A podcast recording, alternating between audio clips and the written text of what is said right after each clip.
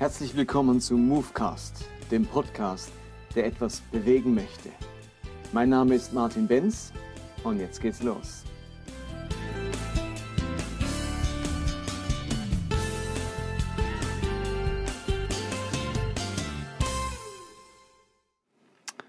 Hallo zusammen, herzlich willkommen zum Movecast Nummer 11.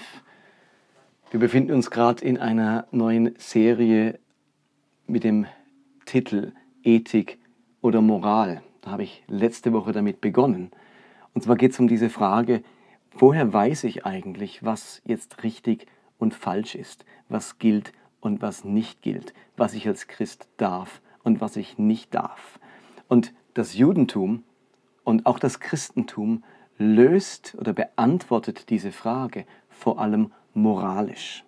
Mit Moral meine ich die ganz vielen Einzelgebote und Einzelanweisungen, die 613 im Alten Testament und die vielen Regeln, die wir heute haben und im Christentum haben, in unseren Gemeindeverbänden haben, die wir aus der Bibel herausarbeiten. Wir versuchen für jede Lebenssituation, für jede Frage so die entsprechende Bibelstelle zu finden, damit wir jetzt endlich wissen, ah, das gilt, das ist erlaubt.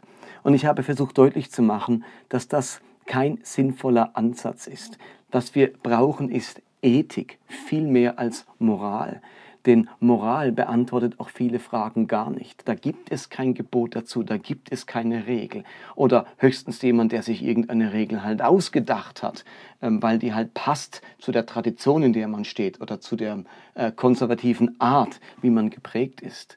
Und viele Christen können auch nicht Auskunft geben, woher eigentlich ihre Regeln kommen, was eigentlich dahinter steht.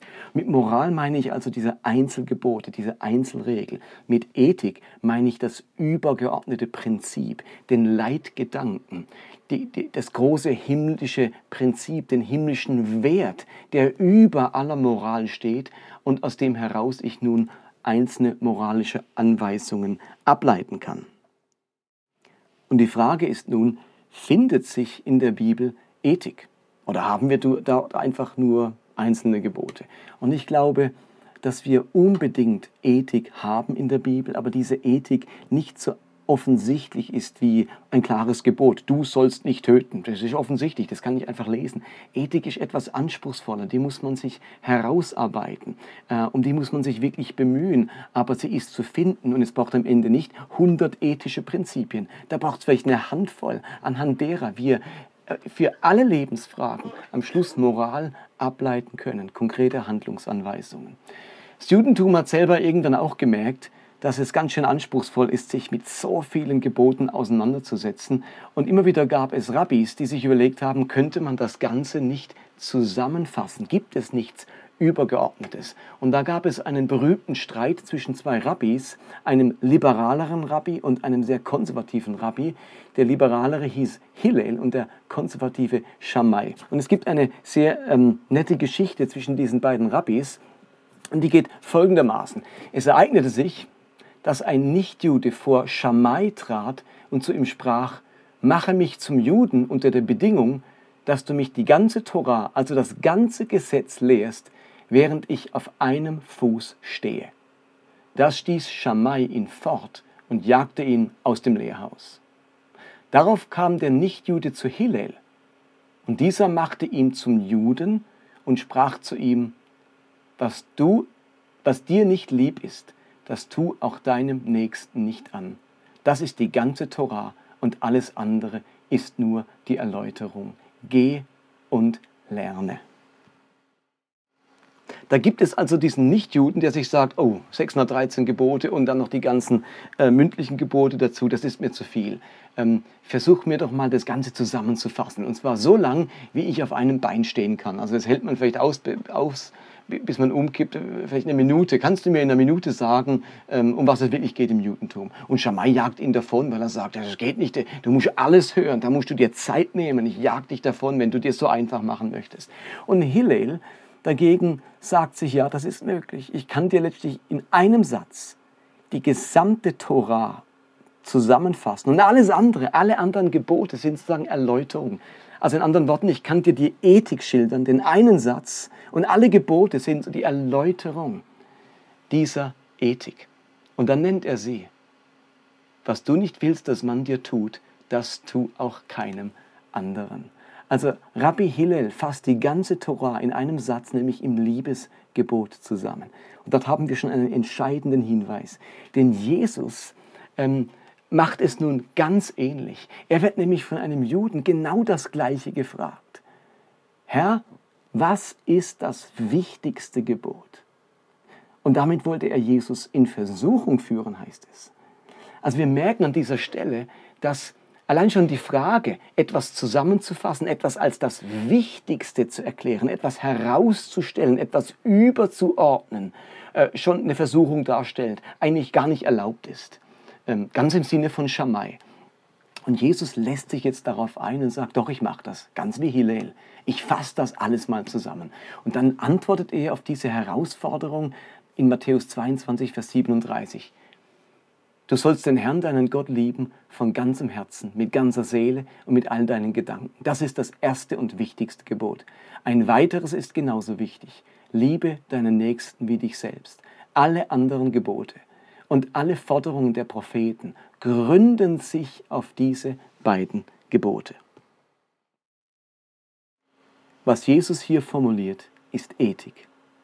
Das ist das Übergeordnete das dahinterstehende, das Wichtigste, nämlich Gott lieben und den Nächsten wie sich selbst lieben. Alle anderen Geboten, Gebote und alle Forderungen der Propheten, also nicht nur die Gebote der Torah, sondern die ganze Forderung, alle Regeln im Alten Testament gründen sich auf diese beiden Gebote. In meiner Sprache lassen sich ableiten aus diesem ethischen Prinzip. Also Jesus sagt nicht, wie Schamai, sorry, man kann das nicht zusammenfassen. Jede moralische Anweisung ist wichtig und wenn wir die wegnehmen, äh, dann berauben wir uns ganz wichtiger Leitlinien. Nein, sondern er sagt, wir müssen die große Ethik formulieren, diesen, diesen großen Gedanken, nämlich liebe deinen Nächsten wie dich selbst und liebe Gott. Und dann hast du die Grundlage, den Leitgedanken, den Wert, von dem her du alle wichtigen Regeln des Lebens zu jeder Zeit, in jeder Generation, zu jedem Jahrhundert ableiten kannst. Und wir finden jetzt genau die Ausformulierung immer wieder im Neuen Testament. Jesus kann dann ganz wie Hillel in Matthäus 7, Vers 12 sagen, so wie ihr von den Menschen behandelt werden möchtet, so behandelt sie auch. Denn das ist die Botschaft des Gesetzes und der Propheten. Auch hier macht Jesus das wieder. Er nimmt einen Satz, nämlich den Satz von Hillel, äh, wie er von den Menschen behandelt werden möchte, so behandelt sie auch, und sagt, das ist die Zusammenfassung, der Leitgedanke, der dahinterstehende Wert aller Gebote und des ganzen Gesetzes. Interessanterweise formuliert Hillel ja, es ist ja negativ. Was du nicht willst, dass dir die Leute tun, das tu ihnen auch nicht. Jesus formuliert es positiv und aktiv. Was ihr von den Leuten wollt, das tut ihnen auch. Unser Paulus greift das Ganze auch nochmal auf und formuliert dieses ethische Prinzip in Römer 13, Vers 9. Dort sagt er, ihr kennt die Gebote, brich nicht die Ehe, morde nicht, beraube niemand, blicke nicht begehrlich auf das, was anderen gehört. Diese Gebote und alle anderen sind in dem einen Satz zusammengefasst. Liebe deinen Mitmenschen wie dich selbst. Wer liebt, fügt seinem Mitmenschen nichts Böses zu. Also wird durch die Liebe das ganze Gesetz erfüllt. Das muss man sich mal vorstellen, wie Paulus das bringt. Alle Gebote sind zusammengefasst in einem Satz und wer liebt, hat alles erfüllt.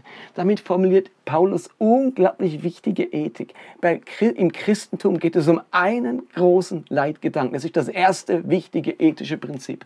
Und wenn du das beherzigst, kannst du sozusagen alles ableiten, ähm, alle wichtigen Gebote dir selber erschließen. Wenn das dein, dein Stern, dein Leitgedanke, dein Leitstern ist, ähm, dann kannst du alles einhalten, was das Gesetz sagt. Dann brauchst du das Gesetz eigentlich gar nicht mehr. Dann brauchst du die 613 Gebote gar nicht mehr. Denn dieser Leitgedanke bringt dich zum richtigen Verhalten. Ähm, das ist ganz spannend von diesem Paulus. Und dann gibt es zum Schluss noch eine Stelle von Jakobus, der das auch nochmal macht. Und ähm, der formuliert in Jakobus 2, Vers 8, wirklich gut handelt ihr, wenn ihr dem königlichen Gebot unseres Herrn gehorcht, wie es in der Schrift steht, liebe deinen Nächsten wie dich selbst. Also auch Jakobus macht hier etwas. Er sagt, da gibt es einen Satz, ein Gedanke, ein Wert, der ist wie ein königliches Gebot. Das sind alles ähm, andere Formulierungen für das, was ich mit Ethik meine, mit Leitgedanken, mit Wert des Himmels, königliches Gebot, das wichtigste Gebot, ähm, nämlich den Nächsten lieben wie sich selbst. Das ist unser erstes ethisches Prinzip. Wer das verstanden hat, wer das zu seinem Leitgedanken macht, der kann Moral ableiten. Und das setzt sich jetzt auch in der Kirchengeschichte fort. Und in kühnster, in allerkühnster Weise hat das Kirchenvater Augustinus formuliert. Äh, dieses ethische Prinzip. Er hat nämlich gesagt, lateinisch, Dilige et quod vis fac. Auf Deutsch, liebe und tu, was du willst. Liebe und tu, was du willst. Damit formuliert er genau den gleichen Gedanken von einem Paulus oder einem Jakobus oder einem Jesus. Wer das Prinzip der Liebe verstanden hat, der braucht eigentlich kein Gebot mehr.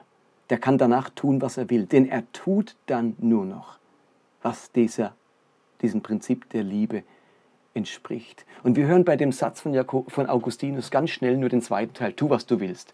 Und da sagen sich, was ist das für eine Larifari-Ethik? Das ist mir schöne Ethik, tu, was du willst. Da kann jeder machen, was er will. Nein, nein, das ist gar nicht die Idee was Augustinus ganz im Geiste von Jesus und von Paulus und Jakobus zum Ausdruck bringen möchte, ist, dass derjenige, der als höchstes Prinzip in seinem Leben die Liebe hat, dass derjenige, der als entscheidendes Leitmotiv liebevolles Verhalten hat, dass derjenige, dessen Werte ganz tief von der Liebe, von der Agape geprägt ist, am Ende nur das tun wird, was eben dieser Liebe entspricht. Er kann tun, was er will, weil er am Ende durch dieses ethische Prinzip eben nur das tut, was die Liebe tut, was der Liebe dient. Und damit kommen wir zu einer ganz neuen Fragestellung. Was uns Jesus und das Neue Testament, was uns dieses ethische Prinzip beibringen möchte, ist ein Leben mit folgender Motivation. Ich frage nicht andauernd, ist das erlaubt? Darf man das? Geht das? Liegt das noch drin? Sondern ich frage, stelle eine neue Frage. Ist das liebevoll? Dient das der Liebe? Vergrößert das die Liebe? Bringe ich damit Liebe zum Ausdruck? Zeige ich jemand damit meine Liebe? Oder um es mit diesem Bibelvers zu sagen, würde ich das für mich wollen? Wollte ich, dass man mich so behandelt, dass man mir das antut, dass man so mit mir redet? Und aus dieser Überlegung heraus ergeben sich jetzt Handlungsanweisungen, ich könnte auch sagen Regeln oder Gebote, aber die ergeben sich aus diesem Prinzip. Und je nach Zeit, nach Kultur sehen die Handlungsanweisungen unterschiedlich aus. Aber sie müssen immer bestimmt sein von diesem Leitgedanken der Liebe, den Nächsten lieben wie mich selbst. Nur das tun wollen, was ich selbst an mir getan haben möchte. Aber was ich an mir getan haben möchte, das mag natürlich sehr unterschiedlich sein, je nach Gesellschaft und Kultur und Zeit, in der man lebt. Deswegen bringt uns Moral da nicht weiter.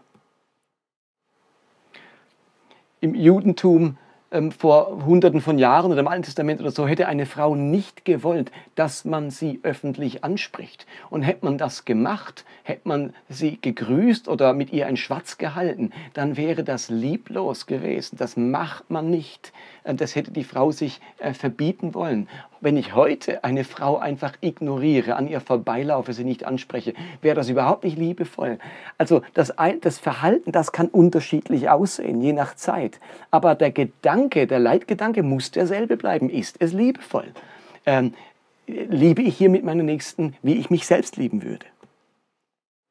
Und mir ist schon bewusst, dass Liebe auch inflationär ähm, gehandhabt wird. In unserer heutigen Zeit, da ist alles Liebe und wir haben tausende Liebeslieder und Hollywood-Filme über die Liebe und so weiter. Aber natürlich orientieren wir uns wieder, was Liebe anbetrifft, an Jesus und seinem Leben. Gott ist immer wie Jesus. Gott sieht immer aus wie Jesus. Die Liebe, von der, um die es geht, offenbart sich im Leben Jesu, im Handeln Jesu, in der Beschreibung Jesu. Und es haben wir nun eine Menge Beschreibungen von Liebe, wie Jesus gehandelt hat, wie er mit den Menschen umgegangen ist, was er über die Liebe, über das Erbarmen, über die Güte gesagt hat.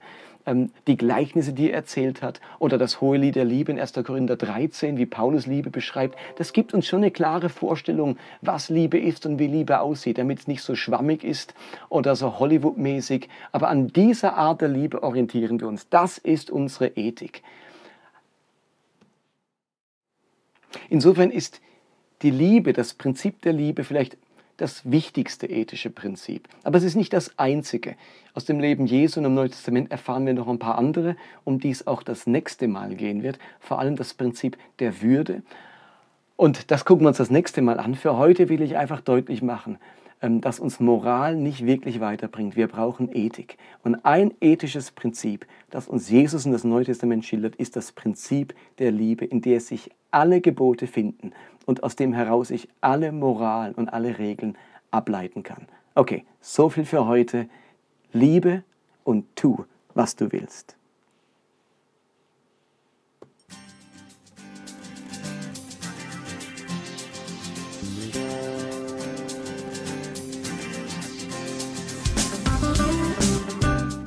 Das war Movecast für heute. Ich hoffe, dass es etwas bewegt in eurem Leben und in eurem Glauben. Ich würde mich freuen, wenn ihr mir Feedback gebt oder Kommentare hinterlasst, entweder auf Facebook oder direkt auf der Webseite des Podcasts. Und die lautet movecast.podbean.com. Ansonsten würde ich mich freuen, wenn ihr diesen Podcast teilt auf den sozialen Medien, auf Facebook oder Twitter oder Instagram oder wenn ihr ihn abonniert, entweder bei Podbean selbst oder bei iTunes. Ansonsten hoffe ich, dass wir uns nächste Woche wieder hören. Bis dann, bye bye.